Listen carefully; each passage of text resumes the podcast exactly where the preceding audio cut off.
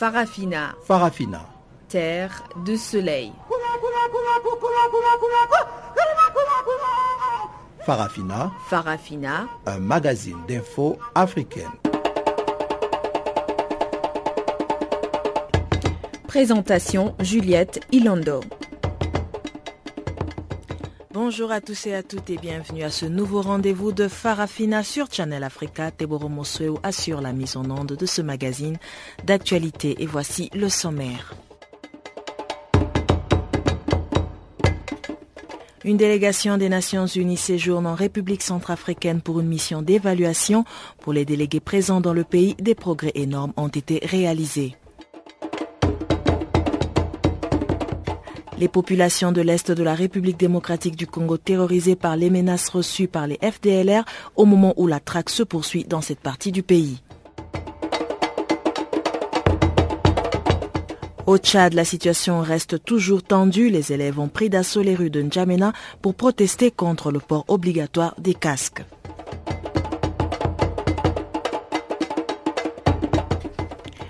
Voilà donc pour les titres. Nous reviendrons sur ces nouvelles avec plus de détails dans quelques instants. Nous allons céder la place à Jacques Kouakou pour le bulletin d'actualité.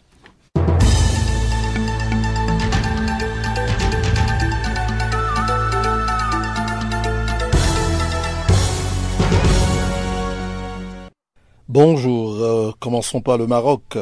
Après avoir snobé Jonathan, Mohamed VI rappelle son ambassadeur au Nigeria. Les relations entre le Maroc et le Nigeria ne devraient pas s'améliorer de sitôt. Le ministère des Affaires étrangères a décidé mardi 10 mars de rappeler l'ambassadeur du Royaume à Abuja pour des consultations. Le département des Affaires étrangères et de la coopération, à l'abrégé MAEC, explique dans un communiqué que contrairement à ce que les autorités nigérianes ont avancé à l'ambassadeur de Sa Majesté le roi à Abuja et aux médias locaux, le Royaume du Maroc confirme de la manière la plus claire et la plus ferme qu'il n'y a jamais eu d'entretien téléphonique entre Sa Majesté le roi Mohamed VI et le président de ce pays. Le Royaume du Maroc exprime son étonnement et sa dénonciation à l'égard de ces pratiques contraires à l'éthique. En conséquence, le Royaume du Maroc a décidé le rappel immédiat en consultation de l'ambassadeur de Sa Majesté le roi à Abuja, conclut le texte.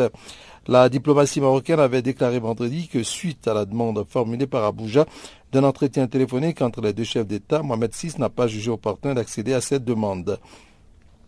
Un communiqué très sec expliquait alors que la démarche est liée à des échéances électorales importantes dans ce pays et pourrait faire croire à un rapprochement entre le Maroc et le Nigeria et en raison des positions de ce pays à l'égard de causes nationales et arabo-musulmanes sacrées.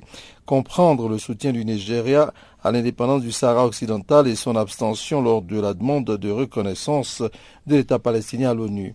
La demande des autorités nigériennes s'apparente plus à un acte de récupération de l'électorat musulman de ce pays qu'à une démarche diplomatique normale, concluait le texte.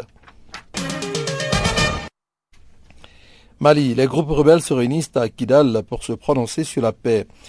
C'est une réunion cruciale pour l'avenir du Mali. Mercredi 11 mars débutera à Kidal, fief débute donc à Kidal, fief des rebelles Touareg, une grande assemblée des groupes armés de la coordination des mouvements de l'Azawad, en abrégé CMA chefs traditionnels et membres de la société civile du Nord. Objectif de ces discussions qui devraient durer jusqu'à vendredi dans la salle de spectacle de la ville, accepter ou rejeter le projet d'accord de paix validé le 1er mars à Alger par le gouvernement malien, les mouvements qui lui sont fidèles et la communauté internationale.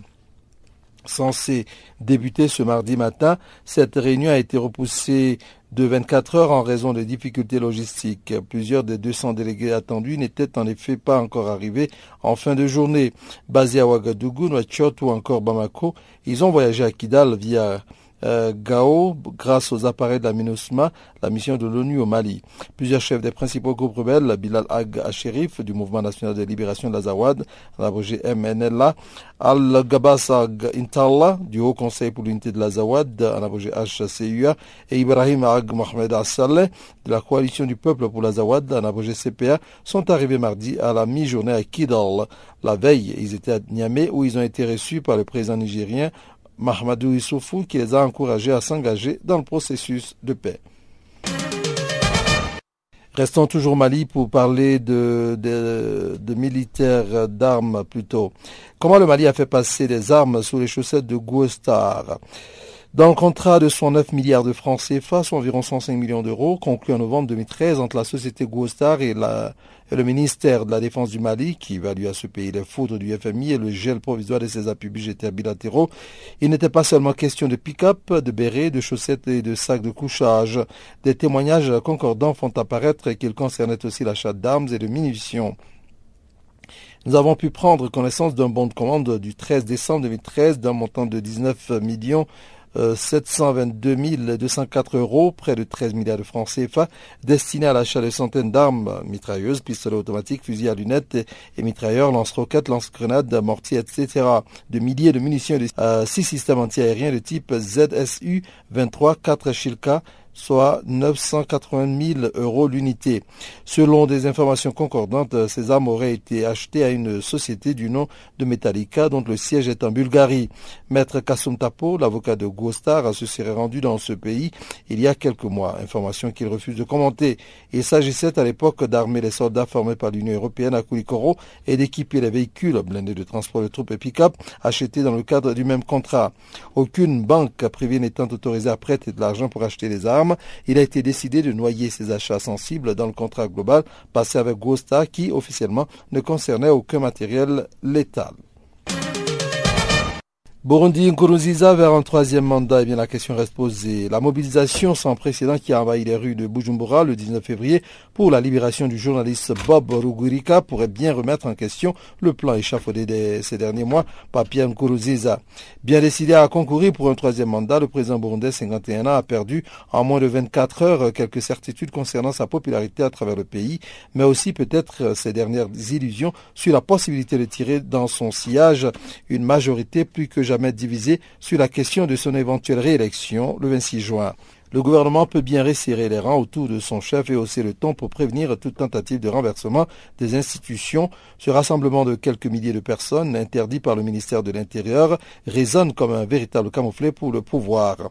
Et à quelques semaines de l'ouverture de la campagne électorale, la voix s'annonce beaucoup moins royale que prévu pour l'actuel homme fort du pays. Terminons par le Gabon, Rogombe, vice-présidente. Là aussi, la question se pose. Vice-présidente du Sénat jusqu'à l'élection de Lucie Mboussou le 27 février, Rose Francine Rogombe, 72 ans, pourrait être portée à la vice-présidence de la République. Cette native de Lambaréné, qui fut présidente intérimaire après le décès de Bongo Ondiba en 2009, ne veut pas entendre parler de retraite et a fait part à l'actuel chef de l'État de son désir de continuer à servir. Si elle accède en effet à la vice-présidence, elle occuperait le fauteuil laissé vacant par Dijob Divungi Ning celui-ci n'avait pas été reconduit dans ses fonctions en 2009 et a depuis rompu avec la majorité.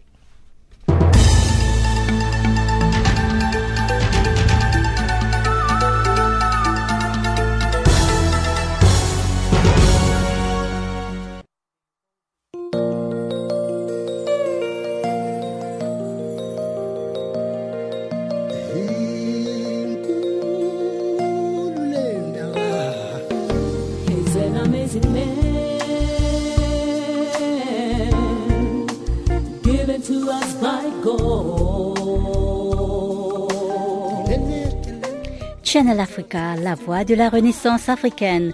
Écrivez-nous sur notre page Facebook Channel Africa. Faites-nous des tweets French Farafina ou bien Channel Africa 1.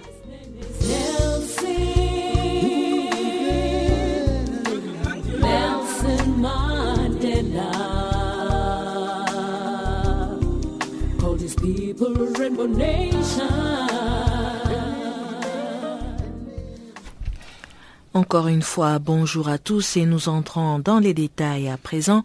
En République démocratique du Congo, la traque des FDLR se poursuit et la population de l'Est du pays dit soutenir l'armée dans cette opération. Elle dénonce cependant les menaces dont elles sont victimes de la part de ce groupe armé à cause de sa coopération avec les forces régulières. Nous avons interrogé le secrétaire général de la société civile du Nord Kivu sur la situation qui prévaut en ce moment dans cette partie du territoire de la République démocratique du Congo. Maître Omar Kavota. Nous réalisons que cette traque contre le FDLR se poursuit plutôt bien parce que euh, le premier jour ou la première semaine de cette traque, l'armée régulière a su contrôler certains bastions de cérébraux rwandais, notamment à territoire de Ruchuru et à territoire de Miragongo, au sud de la province du Nord Kivu. Néanmoins, il s'observe certaines inquiétudes, et ce sont ces inquiétudes que nous voudrions partager avec vous et avec les autorités de l'armée congolaise, ou même du gouvernement de notre pays.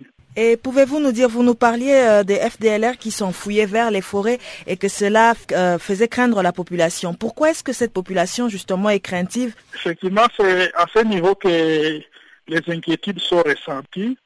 C'est-à-dire, il s'observe que de certains FDLR se soustraient frauduleusement de leur bastion pour gagner la partie nord de la province, donc euh, passer par le territoire de Lubero pour se retirer plus loin à Brousse, plus loin dans la forêt à, à province orientale, particulièrement dans le territoire de Mambasa.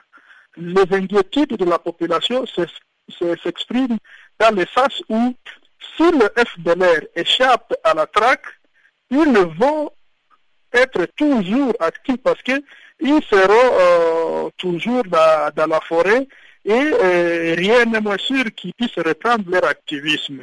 Donc c'est à ce niveau-là que nous voudrions effectivement attirer l'attention des autorités congolaises, particulièrement de l'armée congolaise et la FRDC, pour que des dispositions soient prises de manière à ce qu'ils soient attaqués sur toutes les lignes de front, au nord, au sud et à l'ouest, pour qu'il n'y ait pas euh, des voies par lesquelles ils peuvent échapper à la traque et se faufiler dans les forêts et plus tard euh, reprendre leur activisme.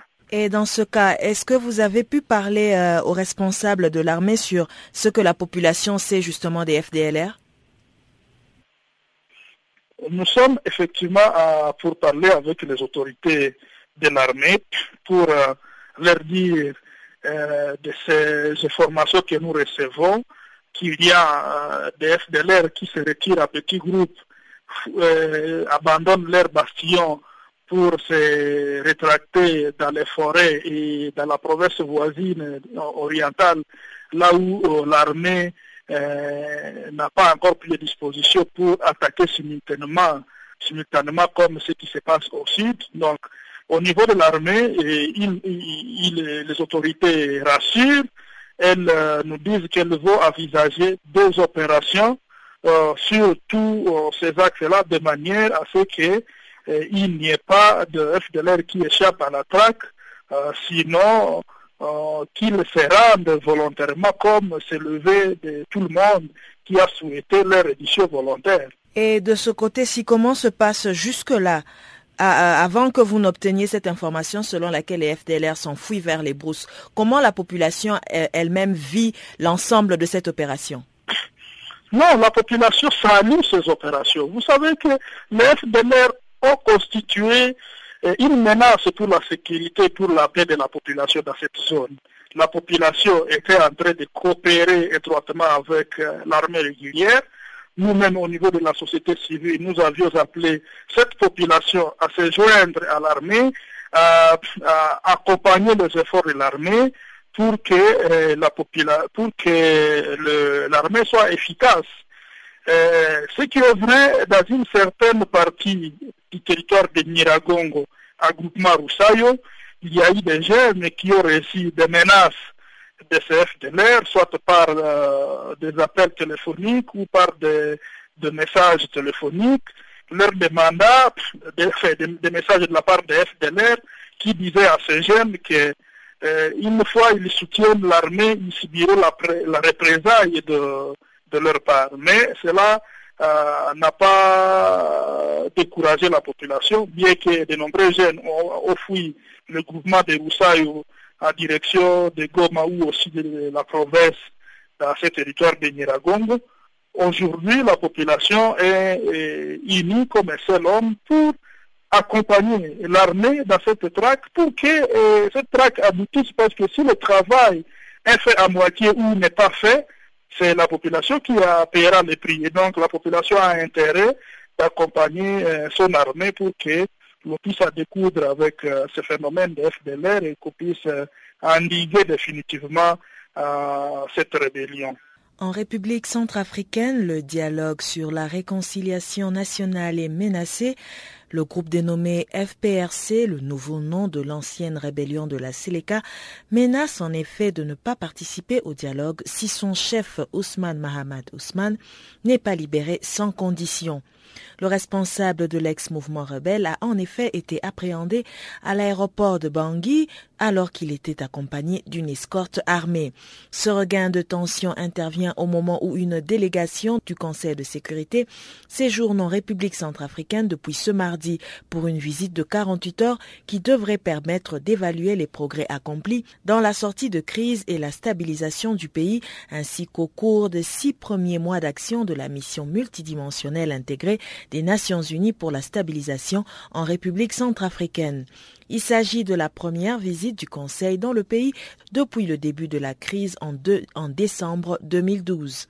Dès son arrivée à l'aéroport de Bangui, l'ambassadeur de la France, François Delattre, a précisé que cette visite s'effectue à un moment clé dans l'histoire de la République centrafricaine, alors que des progrès importants ont été réalisés sur le plan de la transition politique et de l'amélioration de la situation sécuritaire, malgré la persistance des défis sur ces deux fronts ainsi que sur le plan humanitaire. Pour François Delattre, cette mission a le double objectif d'évaluer les importants progrès accomplis et d'encourager des évolutions en cours, dont celle de la transition politique avec le prochain forum de Bangui. François Delattre. C'est un, plaisir et un privilège tout particulier pour euh, mes collègues et amis du Conseil de sécurité et pour moi d'être aujourd'hui euh, parmi vous, superbement accueillis ici euh, à Bangui où nous commençons notre tournée avec l'ensemble, encore une fois, de mes collègues. Cette visite est importante à plus d'un titre. C'est la première visite du Conseil de sécurité en République centrafricaine depuis le début de la crise. Cette visite est co-présidée par l'ambassadeur représentant permanent de l'Angola à New York et par votre serviteur, dans mon cas en qualité d'ambassadeur de France, qui, au mois de mars, préside le Conseil de sécurité. Cette visite, mes chers amis, intervient à un moment clé dans l'histoire de la République centrafricaine avec d'un côté des progrès importants effectués à la fois sur le plan de la transition politique et pour l'amélioration de la situation sécuritaire, et d'un autre côté, euh, les défis que l'on connaît sur ces deux fronts, politiques et sécuritaires, mais aussi sur le plan humanitaire. Dans ce contexte, cette visite du Conseil de sécurité revêt une importance toute particulière. Elle a, je dirais, pour euh, double objet d'évaluer et d'encourager. Évaluer d'abord les progrès accomplis, les importants progrès accomplis dans la sortie de crise et la stabilisation du pays, évaluer les progrès dans le déploiement et la mise en œuvre du mandat de la MINUSCA, six mois après le transfert d'autorité de la MISCA, dont nous saluons l'action. Donc évaluer d'un côté, encourager de l'autre, encourager les évolutions en cours en République centrafricaine, notamment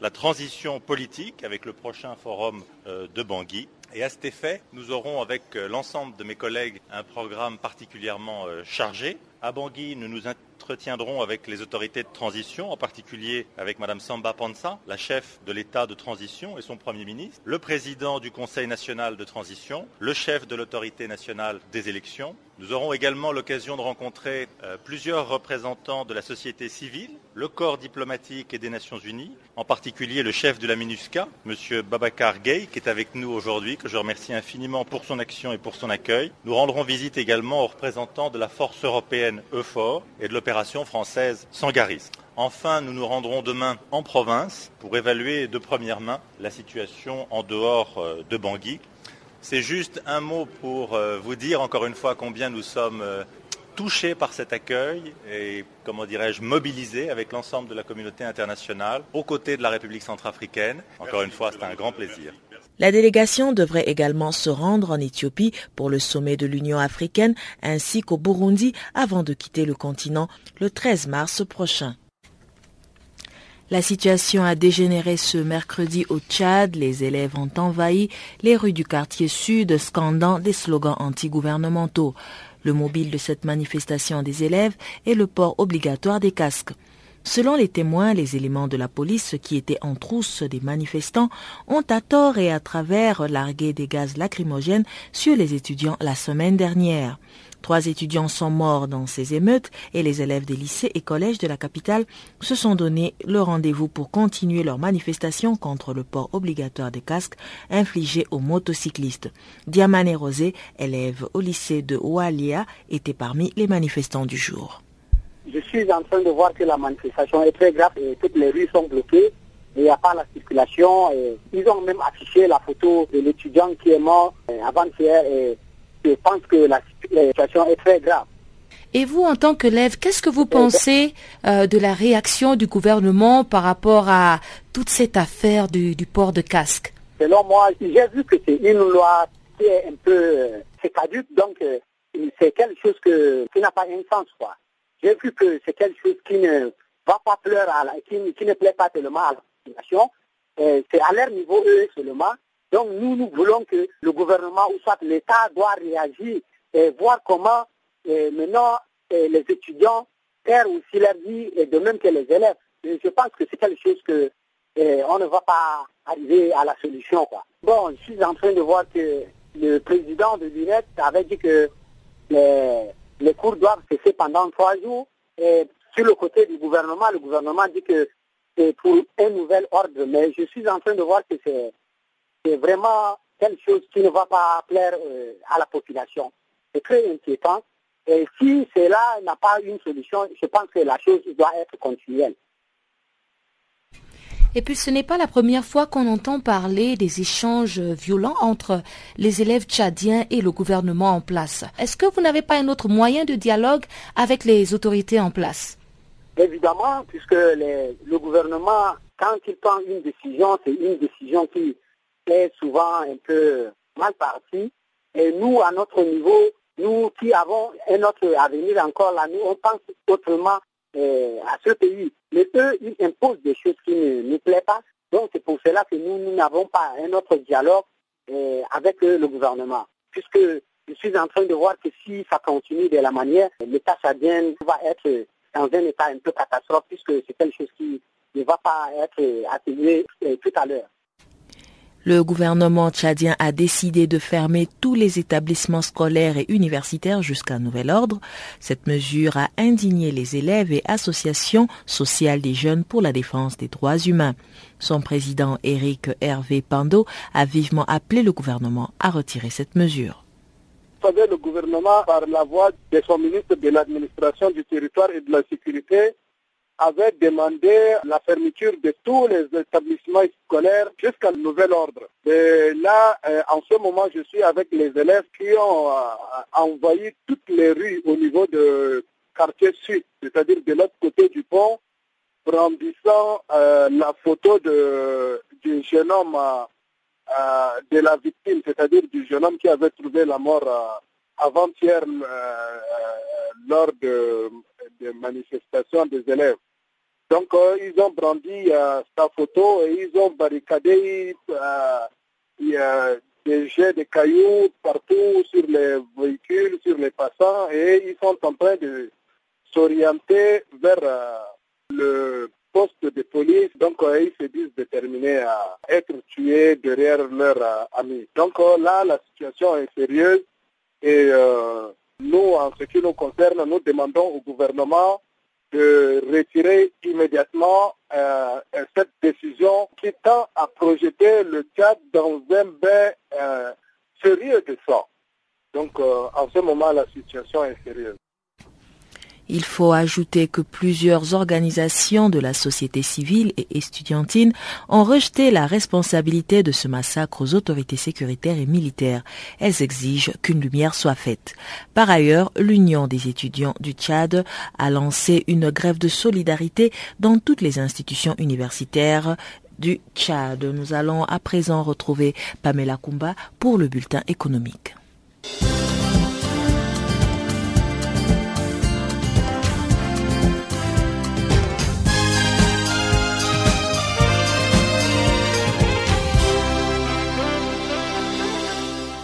Merci Juliette, bonjour à tous. Tanzanie pour commencer. Strandline Resources Limited, la compagnie minière australienne, a découvert dans les prospects Madiba et Madiba Est une minéralisation à forte teneur en zircone et une importante couche de minéraux lourds précieux. Ces découvertes ont été révélées par les résultats d'analyse de 13 assemblages de minéraux issus de quatre trous de forage dans ces deux prospects de la concession Madimba. À Madimba Est, les résultats ont montré une teneur moyenne de 3,54% des minéraux lourds pris globalement et 87,9% de minéraux lourds précieux contre respectivement 2,47% et 72,1% dans le prospect Madimba. Strandline Resources espère avoir à partir de ce test une meilleure compréhension de l'assemblage des minéraux et déterminer la composition chimique et la granulométrie des espèces de minéraux précieux dans la concession Madimba. Sierra Leone Golden Cent Resources, qui possède d'importants actifs de diamants sur en Sierra Leone, a récupéré au total 233 carats de diamants au cours de la phase 1 du programme d'échantillonnage en vrac dans sa licence d'exploration Baja, portant sur l'or et le diamant. Golden Sand Resources a annoncé ce résultat dans une mise à jour sur ses activités en Sierra Leone rendue publique le 10 mars, faisant état de la récupération en majorité de diamants blancs et de germes de taille atteignant 2 carats. Les pierres d'au moins 0,5 carats seront taillées et polies pour être ensuite certifiées par le Gemological Institute of America tandis que les diamants de plus petite taille seront vendus soit bruts ou taillés ou encore polis. C'est ce qu'a déclaré la compagnie Golden Cent Resources, cotée à Londres. Télécommunications, Orange et MTN ont renouvelé ce mercredi leur licence avec 3 et 4G à 75 milliards de francs CFA chacun au Cameroun. La filiale camerounaise de l'opérateur télécom sud-africain MTN a signé avec le gouvernement local la convention portant sur le renouvellement de sa licence d'exploitation de téléphonie mobile. Ce contrat avait expiré depuis le début de l'année dernière. Quant à son compétiteur Orange, il signera vendredi avec l'État du Cameroun. Ce renouvellement du partenariat avec les opérateurs de téléphonie mobile s'est conclu à l'issue de plusieurs semaines de tractation. MTN et Orange sont désormais autorisés donc à déployer les technologies 3G et 4G, mais la durée de ces deux licences n'a pas été livrée à la presse. Bon, à présent, l'ABC Bank du Kenya octroie désormais des crédits aux agriculteurs sur la base du récépissé d'entreposage. Pour ce faire, l'ABC Bank a passé un accord avec l'East Africa Exchange afin de faciliter l'accès au crédit à tous les producteurs de céréales qui ont adopté ce système. Ce système est actuellement très célèbre auprès des institutions de financement en Afrique.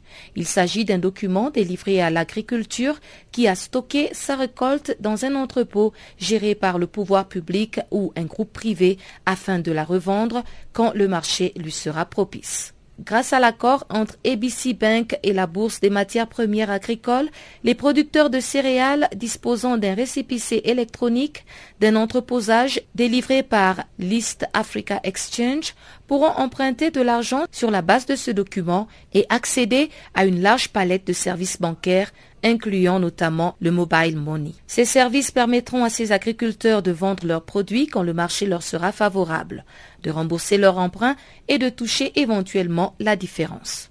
Selon l'ABC Bank, cet accord apportera également un peu de stabilité sur un marché des prix généralement désavantageux pour les petits producteurs. L'autre avantage du système de récépissé est qu'il permet de réduire les pertes post-récolte, un fléau qui affecte entre 40 et 60% de la récolte céréalière de la région selon le East Africa Grain Council.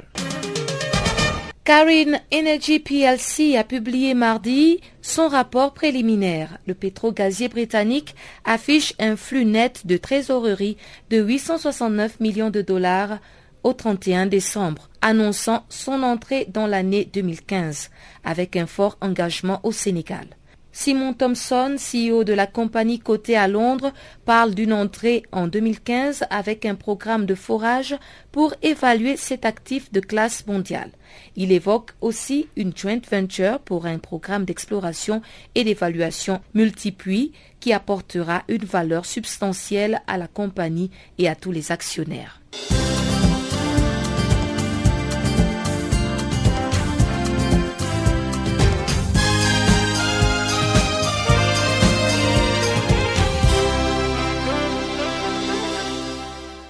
Merci pour cette opportunité.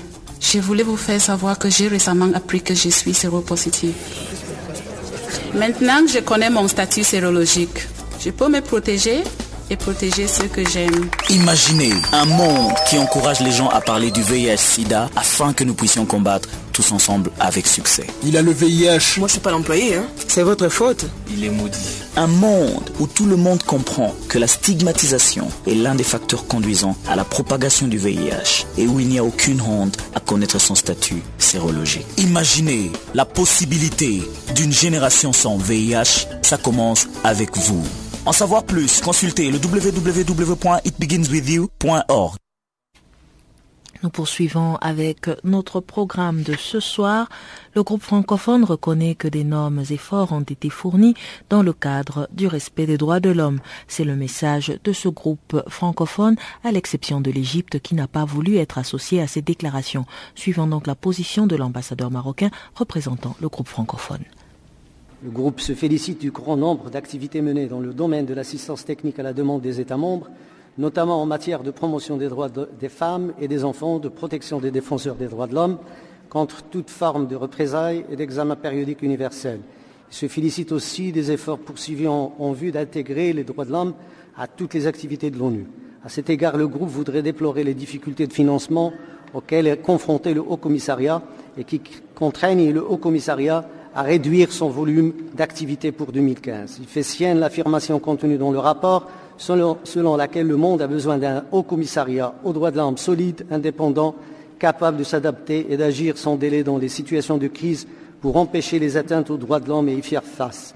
Il voudrait engager tous les États membres des Nations Unies à mettre à la disposition du Haut Commissariat les ressources nécessaires, suffisantes, adéquates et prévisibles à l'accomplissement de son vaste et délicat mandat. Il voudrait notamment que le financement que reçoit le Haut Commissariat du budget régulier de l'ONU soit renforcé. Monsieur le Haut Commissaire, le groupe francophone se félicite tout particulièrement du partenariat stratégique développé ces dernières années entre l'organisation de l'OIF et le Haut Commissariat aux droits de l'homme pour protéger et promouvoir les droits de l'homme dans l'espace francophone. Nous marquons notre vif intérêt dans la poursuite de ce partenariat et sa consolidation et formant le vœu qu'il s'améliore au fil des années en s'enrichissant des ressources et des expériences de terrain respectives des deux organisations. Le groupe se réjouit par ailleurs de maintenir avec vous un dialogue régulier permettant de poursuivre les échanges fructueux sur les activités du Haut Commissariat dans les pays francophones et sur les questions d'intérêt commun. Il vous réitère toute sa disponibilité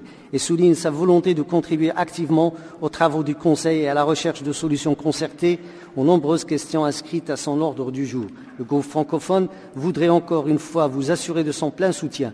Il sait pouvoir compter sur le vôtre il sait pouvoir compter aussi sur votre vigilance sur les questions liées au respect du multilinguisme, ce qui permettra à notre groupe et à tous les autres groupes linguistiques de participer sur un pied d'égalité et de prendre une part active aux travaux de l'ensemble des organes chargés de la protection et la, la promotion des droits de l'homme. Le groupe se félicite à cet égard de la production par l'organisation de l'OIF d'un guide pratique sur le Conseil des droits de l'homme dans quatre des six langues officielles des Nations Unies, ce qui contribuera à une meilleure participation de toutes les délégations à nos travaux.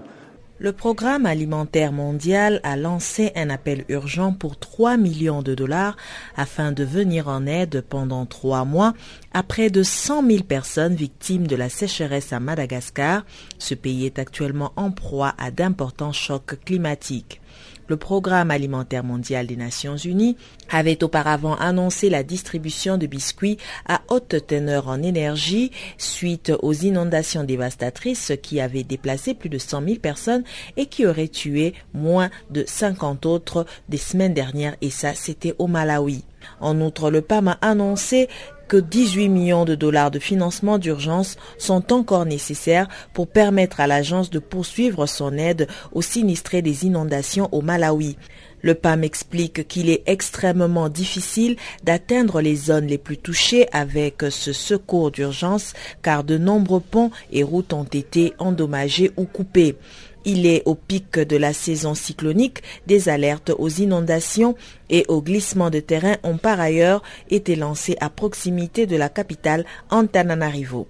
Elisabeth Beers, porte-parole du PAM, précise que la situation nutritionnelle de 200 000 personnes, dont 40 000 enfants dans le sud de Madagascar, est en train de se détériorer en raison de la sécheresse.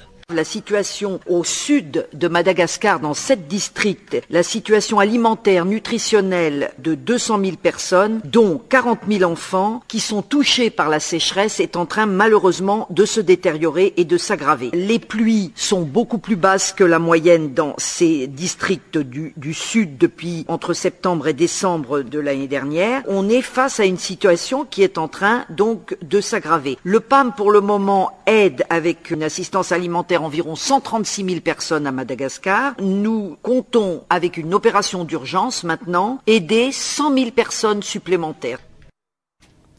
Le Rotary international a fait de l'éradication totale de la poliomyélite son cheval de bataille d'ici 2018. Marie-Irène Richmond Awa, membre du comité régional africain Polio Plus, explique que la stratégie du porte-à-porte a permis à ce jour la disparition de la maladie dans plusieurs pays africains. Suivons-la. Notre engagement en faveur de l'éradication de la polio euh, remonte à 1979 parce que les Rotariens euh, ont, observé, euh, ils ont noté que euh, la polio faisait 1000 victimes par jour dans le monde entier. Voyez-vous, le vaccin existait, mais la polio continuait de sévir dans, le monde entier. Et les Rotariens des Philippines, en partenariat avec l'Organisation mondiale de la santé, sur cinq ans, a entrepris de vacciner les enfants à Manille, aux Philippines en général. Et devant le succès éclatant, de cette euh, action, le Rotary international euh, a jugé opportun, judicieux, euh, d'en faire une action prioritaire. Et nous espérons en 2018 vraiment célébrer avec faste l'éradication définitive de cette maladie à travers le monde. Mais nous sommes déterminés à aller jusqu'au bout parce que au regard des, des résultats performants, au regard des progrès considérables qui ont été euh, accomplis euh, au cours de cette initiative. Voilà, nous sommes très très heureux de savoir que de 125 pays endémiques en, en 1985, lorsque le Rotary international lançait Polio Plus, aujourd'hui on n'en dénombre que trois. Et vous savez que depuis six mois en Afrique de l'Ouest, euh, bon, à part le Nigeria, hein, en Afrique de l'Ouest, depuis trois ans, en Côte d'Ivoire par exemple, et au Togo, au Ghana, on n'a dénombré aucun cas de polio, ce qui veut dire que euh, le succès est bien apporté, euh, est, en vue. Mais il s'agit maintenant, vous savez, c'est comme une course. Hein. La dernière euh, étape de la course s'avère plus difficile, et, mais nous, nous sommes certains que nous allons atteindre notre objectif commun avec l'OMS, avec l'UNICEF, avec la Fondation Bill et Melinda Gates, avec les CDC, mais avec tous les gouvernements avec la Croix-Rouge, avec l'AMC et avec toute la société civile, les chefs traditionnels, les chefs religieux, les éducateurs, les griots, les artistes. Et, naturellement avec les bénévoles, les agents de santé, dont je voudrais vraiment saluer euh, leur dévouement. Mais généralement en Afrique, on sait qu'il y a beaucoup d'endroits qui ne sont pas facilement accessibles, les zones rurales. Alors pour ces endroits-là, par exemple, quelles sont les stratégies que vous avez mises en place afin de pouvoir accéder à ces enfants et les immuniser à la polio? Alors les stratégies vigoureuses ont été euh, mises en œuvre, à savoir faire le porte-à-porte, aller vers les populations, vous savez que pendant très longtemps, les enfants, euh, les parents emmenaient les enfants, les mères surtout, emmenaient les enfants dans les centres de santé. Mais euh, en ce qui concerne l'initiative globale de l'éradication de la polio, nous avons, euh, nous préconisons le porte-à-porte. aller dans les villages les plus reculés, avec dans les à dos de chameaux, aller franchir les rivières à, bord des pirogues, aller à vélo dans les villages où les routes n'existent pratiquement pas, c'est-à-dire prendre un vélo et accéder à ces enfants, quel que soit l'endroit où ils se trouvent et quel que soit leur état vaccinal antérieur. C'est ce que nous faisons, c'est-à-dire accéder à tous les enfants, ça c'est une priorité, mais également maintenir la volonté politique des gouvernements. Vous savez, nous continuons de mêler un plaidoyer afin que les plus hautes autorités de nos États accordent la priorité à l'éradication de la polio parmi les maladies comme le sida, euh, comme Ebola, etc. Vous voyez? Et nous nous réjouissons de ce que, euh, grâce à la vaccination euh, contre la polio, aujourd'hui les laboratoires qui ont été implantés, les laboratoires qui ont été équipés dans le cadre de cette initiative, ces laboratoires-là, ils servent aujourd'hui à, lutter contre Ebola dans le monde entier. Accéder aux enfants, mener une surveillance rigoureuse du poliovirus sauvage nous avons, à travers les laboratoires, euh, mis en œuvre des techniques qui nous permettent de rapidement réagir lorsque les selles sont acheminées dans les laboratoires, de telle sorte que rapidement euh, le, diagnostic puisse être délivré. Nous avons également mis en place des stratégies qui nous permettent d'organiser rapidement des journées locales de vaccination lorsque la polio euh, euh, apparaît quelque part. cela a été le cas l'année dernière en Somalie, vous savez, il y a deux ans au Kenya. nous avons réagi de façon vigoureuse et les enfants atteints d'albinisme continuent d'être attaqués, enlevés et tués dans les pays de l'Afrique de l'Est, notamment au Malawi et en Tanzanie.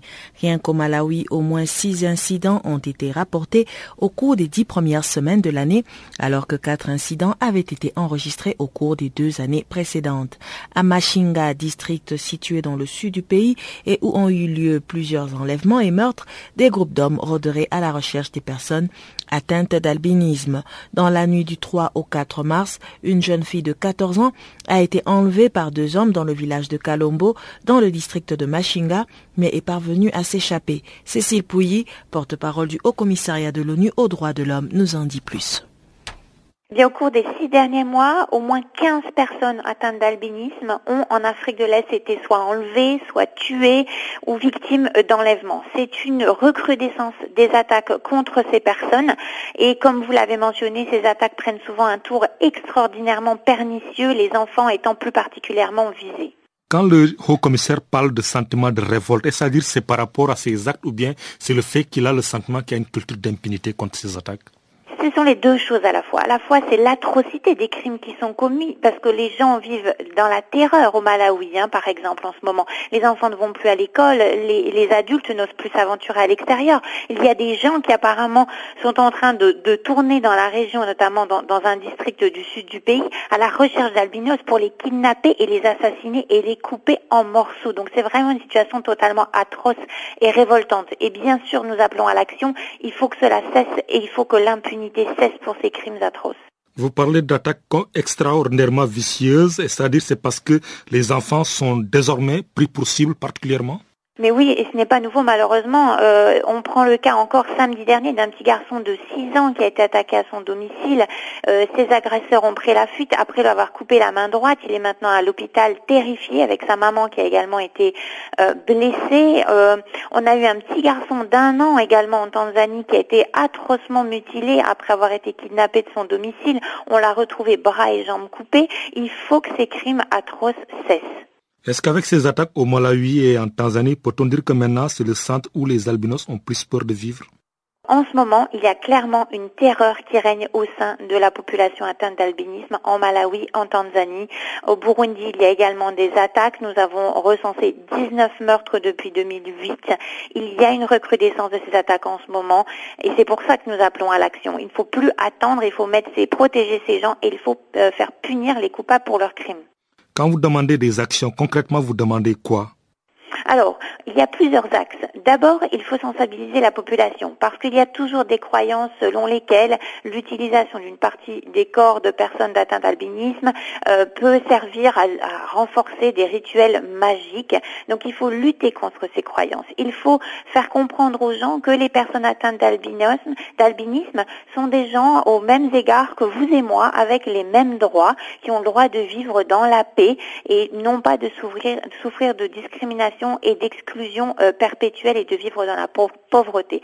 Mais bien entendu, au-delà de ça et de ces changements de mentalité qui sont nécessaires, il faut punir les responsables de ces crimes. Il faut les traduire en justice, il faut que l'impunité cesse. Et il faut également offrir des réparations et la réhabilitation pour les survivants et pour leurs familles. Il faut que ce soit une priorité.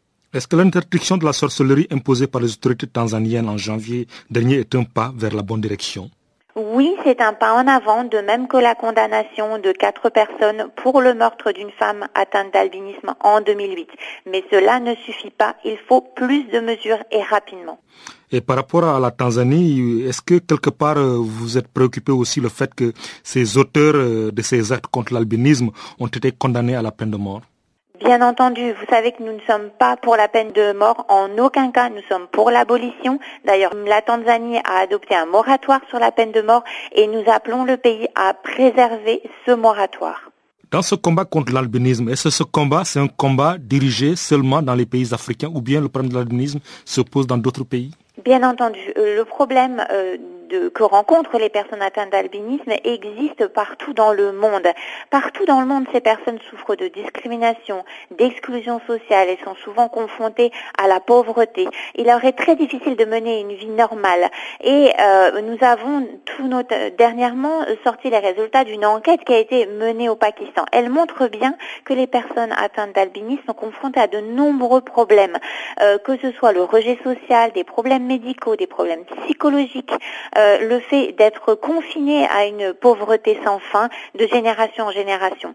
Donc ce n'est pas un problème exclusivement africain, mais il semble que les meurtres et les attaques extrêmement violentes auxquelles sont confrontées ces personnes se produisent en ce moment même, particulièrement en Afrique de l'Est. Et concernant l'Afrique, il y a aussi cette résolution du Conseil des droits de l'homme euh, l'année dernière par rapport à la lutte contre l'albinisme. Est-ce quelque part vous notez qu'il y a une prise de conscience réelle des décideurs africains par rapport à ce problème euh, Oui, ce sont des initiatives qui vont dans le bon sens, mobiliser les consciences et faire prendre des actions par les différents États concernés. Donc bien sûr, euh, nous saluons ces initiatives, mais bien sûr, il faut aussi que les États, euh, dans leur territoire, les territoires qui sont sous leurs autorités, prennent des mesures tout à fait spécifiques et notamment renforcer les processus judiciaires permettant de rendre justice aux victimes.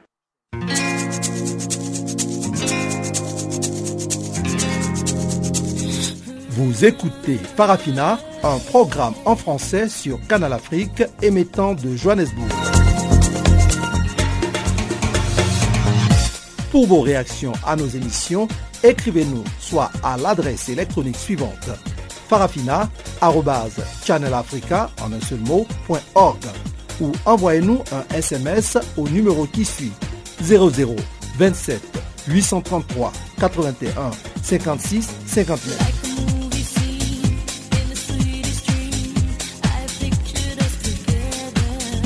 Notre adresse électronique farafina.channelafrica en un seul ou par SMS 0027 833 81 56 59. Nous allons retrouver Jacques Wakou qui revient avec les nouvelles qui ont marqué l'actualité sportive.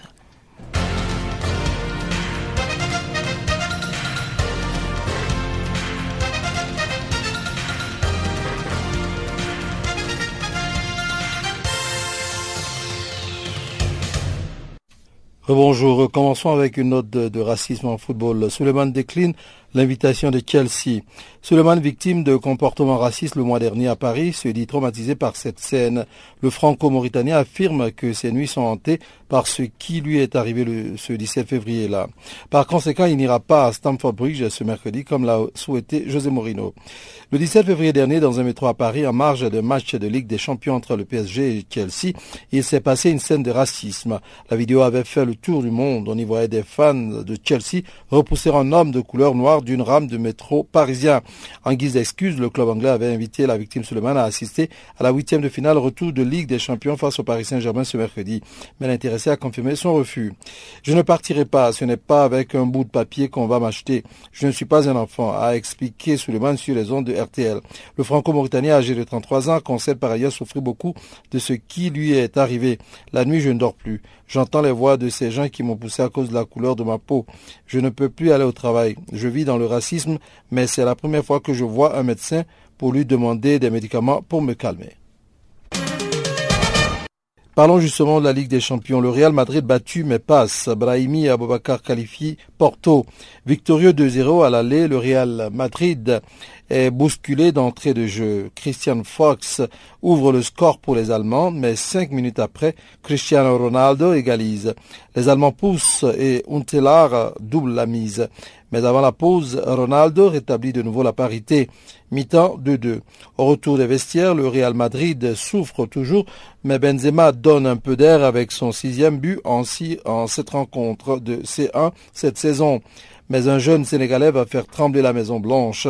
Leroy Sané, entré en première période à la place de Choupo-Moting, trompe Casillas. Chalke y croit et marque encore en toute fin de partie grâce au doublé de Antela. Le Real Madrid perd 3 k euh, par le score de 3 à 4, mais passe en quart de finale. Dans l'autre match du jour, le FC Porto s'est qualifié pour les quarts de finale sans grande difficulté face au FC Bâle. Une victoire éclatante par 4 à 0 avec un but de l'Algérien Yassine Brahimi et un autre du Camerounais Vincent Boubacar. À noter le grand monstrueux du Brésilien Casemiro. Côte d'Ivoire, les éléphants champions d'Afrique à Abidjan contre l'Angola et la Bolivie. Les éléphants devaient initialement se rendre dans le golfe Persique à la fin du mois de mars pour y affronter Oman et le Bahreïn. Mais le titre de champion d'Afrique obtenu le 8 février face au Ghana à Bata a changé la donne. Les autorités ivoiriennes souhaitaient offrir aux supporters des éléphants au moins un match à Abidjan avant de fêter une nouvelle fois l'événement. Le jeudi 26 mars au stade Boigny, les coéquipiers de Yaya Touré recevront donc l'Angola après que la Guinée équatoriale s'est décommandée suite à des problèmes d'organisation. Puis trois jours après des retrouvailles que l'on imagine chaleureuses avec leur public, les Ivoiriens affronteront la Bolivie, toujours au même endroit. Il avait été question pour la Côte d'Ivoire de disputer un match amical au stade Charletti de Paris face au Sénégal ou à la Colombie. Mais les règlements FIFA interdisent à une sélection de jouer deux matchs sur deux continents différents à cinq jours d'intervalle. Par ailleurs, le Gabon et le Mali s'affronteront le 25 mars, sans doute en région parisienne. Les aigles maliens seront ensuite opposés au Ghana le 29 mars, toujours en France. Le 30, les panthères défieront le Bélarus à Belek en Turquie. Terminons par un euh, nouveau règlement FIFA va entraîner l'explosion du nombre de faux agents en Afrique. Le trafic des jeunes footballeurs mineurs, souvent originaires d'Afrique subsaharienne, est un fléau qui n'est pas récent. L'association non gouvernementale Foot Solidaire lutte depuis plus de 15 ans contre ces pratiques qui mettent en péril l'avenir de jeunes susceptibles de tomber dans les filets de recruteurs et d'agents à la moralité douteuse. On ne compte plus le nombre de joueurs victimes de promesses bidons proférées par des agents véreux, lesquels les abandonnent en pleine nature une fois arrivés en Europe, sans papier, sans argent et sans perspective d'avenir le nouveau règlement sur la collaboration avec les intermédiaires de la FIFA qui entre en vigueur le 1er avril prochain, supprimant l'obligation de licence pour les agents de joueurs, met une pression supplémentaire sur les jeunes joueurs, s'alarme Jean-Claude Mboumet. À cette date, n'importe qui pourra donc participer aux transactions relatives au transfert de joueurs. Cela aura pour conséquence l'explosion du nombre d'intermédiaires incompétents et de faux agents en Afrique, poursuit le président de Foot Solidaire. Le passeport, qui est un véritable guide de la protection de la mobilité sportive du jeune footballeur, apporte de nombreux repères et donne des conseils utiles à ceux qui vont tenter leur chance loin du continent. Les fonds récoltés serviront à la création d'un centre d'information pour jeunes footballeurs d'Afrique de l'Ouest à Dakar. L'opération Passeport Foot solidaire est parrainée par Benjamin Nivet, le capitaine de Troyes de la Ligue 2 française.